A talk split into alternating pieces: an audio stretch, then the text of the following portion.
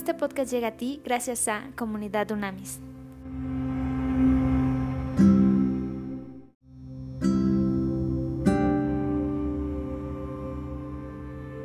Trascendente día, vamos a seguir hoy con nuestro estudio de eh, la carta a los hebreos. Vamos al capítulo número 3, muy interesante. Este capítulo se intitula Jesús superior a Moisés. Y recordemos que esto es muy interesante porque quien escribe esta carta, que recuerden que el autor no es conocido, eh, eh, es un gran, un gran conocedor de la Torah, del Antiguo Testamento, como llamamos nosotros.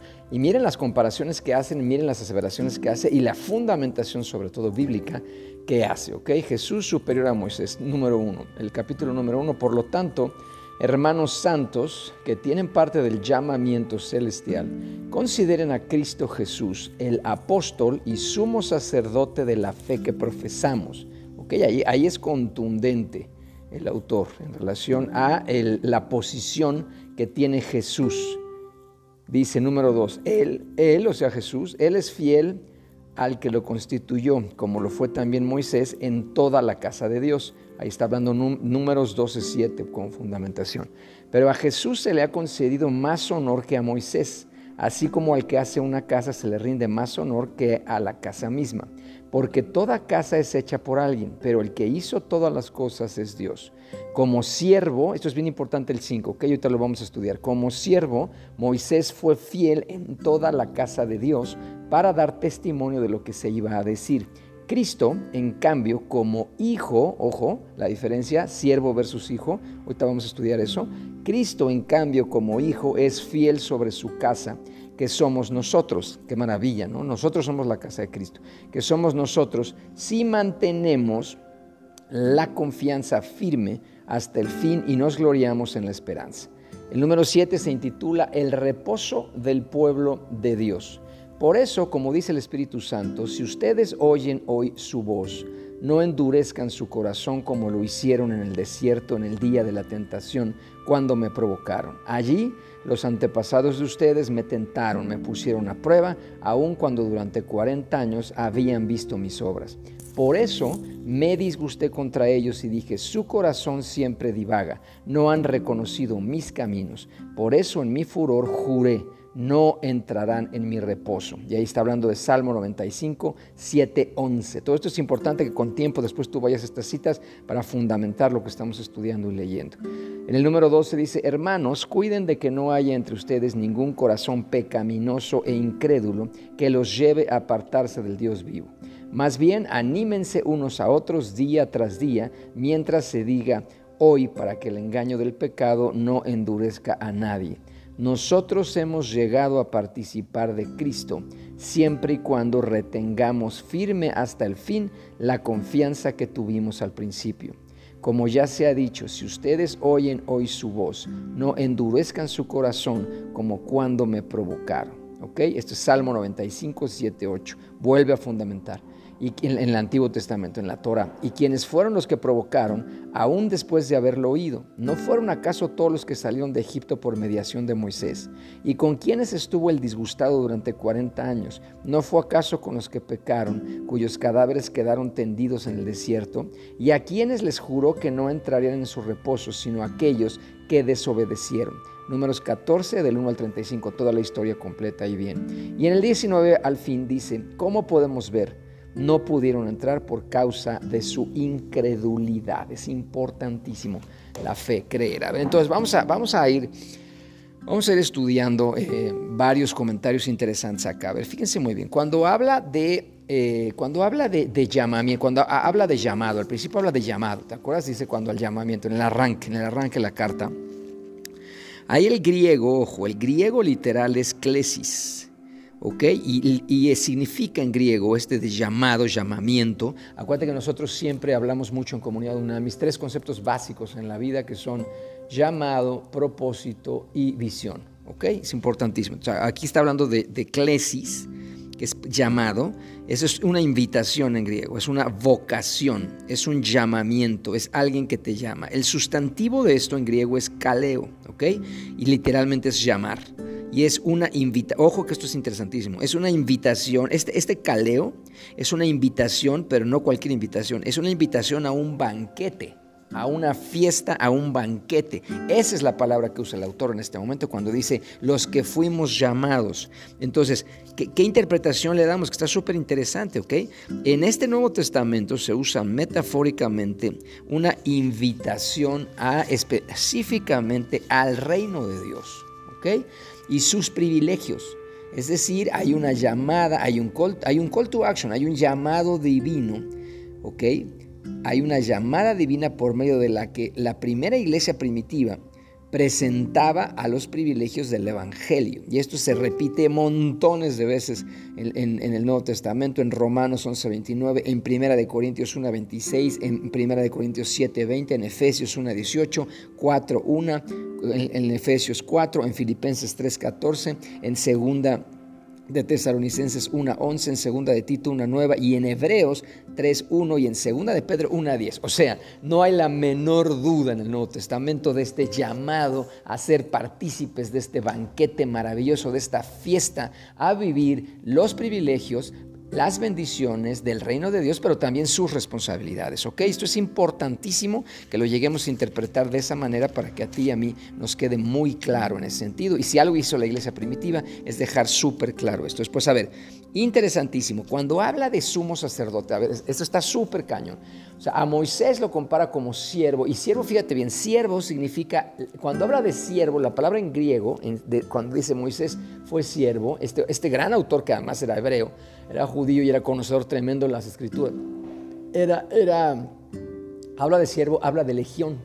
Legión significa soldado, y legión está hablando del ejército romano en griego.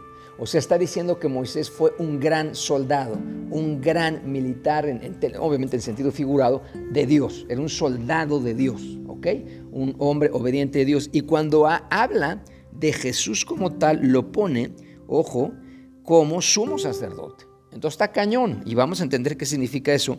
En griego, cuando dicen esto es argiereus, argiereus, y recordemos que en griego se escribe porque era como el idioma más popular de la zona, como en este momento hablaríamos en inglés, y queremos que algo se difunda mucho, lo ponemos en inglés, porque hay varias personas en el mundo, varios países que además de su eh, idioma natal, hablan también inglés. Acá fue una de las razones, el griego, ponerlo así, pero también, ojo, no nos olvidemos de que la iglesia primitiva eran, eran, eran la, la totalidad, eran judíos y eran griegos, lo que llamaban prosélitos, que estaban ya aceptados de alguna manera en el judaísmo, pero ellos son los que empiezan a seguir a Jesús como Mesías. Entonces, eso es también importante porque obviamente estos, estos eh, gentiles, por llamarles de alguna manera, empezaron a sumarse de una manera masiva a esta iglesia primitiva. Entonces, Argiereus, ¿ok?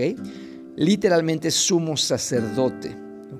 En, y, refiriéndose al, contexto judío, estamos hablando de Cristo en Argerius, ¿ok? En, griego lo están hablando. Y es un sacerdote principal, es el principal entre los sacerdotes, o sea, no cualquier sacerdote, es el sacerdote de los sacerdotes, el gran sacerdote, argi, es otro término en griego, ¿ok? Es el principal de entre los sacerdotes judíos. Entonces, hay que entender que la determinación divina original, él, este, este sumo sacerdote debía de ser de la familia de Aarón. Esto está explícito en Éxodos 29.9. Pero en la época del Imperio Romano el oficio se corrompió llegando inclusive a ser dado a judíos extranjeros. Entonces el cargo ya no era vitalicio, ¿ok?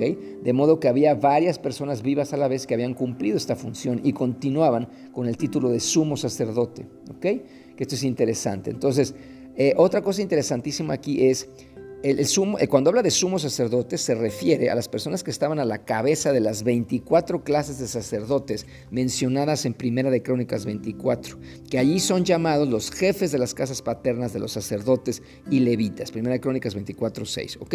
Y también esto se compara en Mateo 2.4, Mateo 26.3, Marcos 14.1 y Lucas 22.2. Entonces, estos básicamente eran los miembros del Sanedrín cuando hablaba de sacerdotes en ese sentido.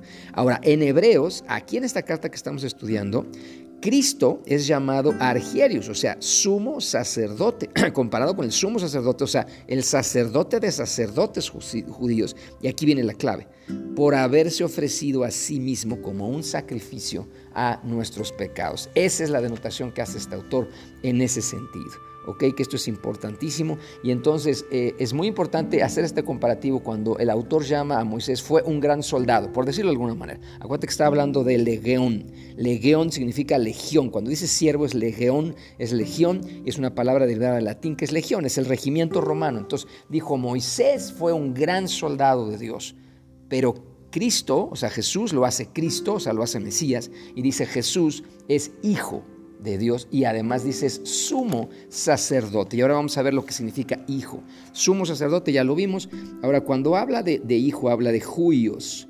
¿Ok? Hijo, es muy claro, habla de varones siempre, en griego está hablando aquí sexo masculino, hombres, y ojo, es lo opuesto brutalmente a notos. Notos es hijo ilegítimo, es bastardo. Entonces lo está haciendo hijo natural. ¿ok? Entonces lo pone a Jesús como Mesías, como descendiente del linaje de David. Y esto lo mega confirman en Mateo 22, 42, Mateo 45, Marcos 12, 35, 37, Lucas 20, 41, 44. Y a Jesús específicamente lo hace como hijo, o sea, usa este juios, hijo de David, con el significado y la connotación absoluta de Mesías, ¿ok? Y esto está súper fundamentado en Mateo 1.1, Mateo 9.27, Mateo 12.23, Mateo 15.22, Mateo 20.30, Mateo 31, Mateo 21.9 y Mateo 15. Y además en Marcos 10.47, Marcos 10.48, Lucas 18.38 y 18.39. O sea, no hay duda de esto, ¿ok? Y además también aquí lo hace con esta connotación, en particular la, el descendiente de Abraham que son los descendientes de Israel. Y esto lo confirman también en Mateo 27.9, en Lucas 1.16, Hechos 5.21, 7.23, 37, en Romanos 9.27, Segunda de Corintios 3.7, 13 y en Gálatas 3.7 y al final en Apocalipsis Juan en 21.2. Es decir, está súper, ellos, la iglesia primitiva se dedicó a confirmar esto en términos de escritura en relación a la Torah y escribiéndolo en el Nuevo Testamento. Y entonces el mismo Jesús se llamaba Hijo del Hombre. ¿ok? Y esto es en referencia a él como Mesías, ¿ok? Que esto es interesantísimo. Entonces es claramente Yuis Teo, que es Teo Dios, es hijo de Dios. Entonces es aquel que obtiene directamente de Dios su naturaleza humana y no por generación común respecto, ¿ok? Sino directamente del cielo. Entonces Jesucristo aquí es planteado como el Hijo de Dios o Hijo del Altísimo. Y en el sentido judío es claramente el Mesías, el ungido, el Cristo, el Rey esperado por la nación judía, constituida, constituida por Dios, el gobernante del mundo. Así nada más y nada menos. Pa, en el nombre de Cristo, del mismo Cristo que estamos estudiando y hablando, te damos gracias, de verdad, gracias Gracias por estas revelaciones, Pa. Gracias por este tiempo de poder estudiar tu palabra. Gracias por esa identidad, por esa añadidura que tú nos diste, por esta, porque somos coherederos de este maravilloso reino. Gracias por ese llamado que tú nos has dado a este banquete impresionante de bendiciones. En este momento te decimos, aceptamos ser bendecidos. Aceptamos estas bendiciones, por supuesto que sí las aceptamos y te amamos con todo nuestro corazón, con toda nuestra alma, por permitirnos acceder al reino, a tu reino. Y al mismo tiempo asumimos también las responsabilidades que esto implica, de ser embajadores tuyos, pero mucho más que eso también hijos e hijas tuyos. Gracias por la identidad, la maravillosa identidad que tú nos das. Gracias, de verdad porque celebramos nuestra identidad en ti como hijos tuyos. En tu nombre te pedimos esto, Cristo, sabiendo que hecho está. Amén y amén.